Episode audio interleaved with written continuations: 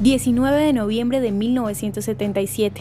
El presidente de Egipto, Sadat, llegó a Jerusalén. En otras noticias, Sadat, presidente de Egipto. El avión del presidente egipcio Sadat aterrizó en Israel, dando inicio a su histórica visita de 36 horas.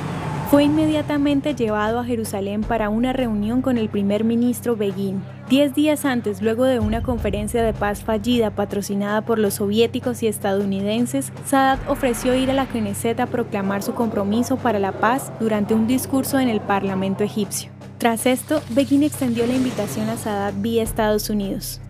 Cuando su visita fue anunciada en una radio israelí, los residentes en Jerusalén tomaron las calles a modo de celebración. En contraste, el ministro de Relaciones Exteriores de Egipto, Ismail Fahmy, renunció creyendo que esta visita podría dañar la reputación de Egipto con respecto a otros estados árabes. Fahmy, como otros políticos, estaba en gran desacuerdo con la disposición de Sadat de aceptar un estado judío y al sionismo en Medio Oriente.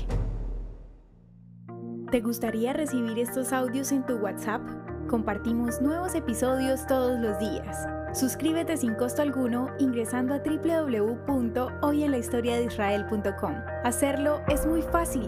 También puedes encontrarnos como arroba hoy en la historia de Israel en Instagram, Facebook, Spotify y otras plataformas digitales. Comparte este audio para que otros conozcan más acerca de Israel. Este proyecto es realizado por Philos Project. El contenido original de hoy en la historia de Israel fue provisto por el Centro para la Educación sobre Israel.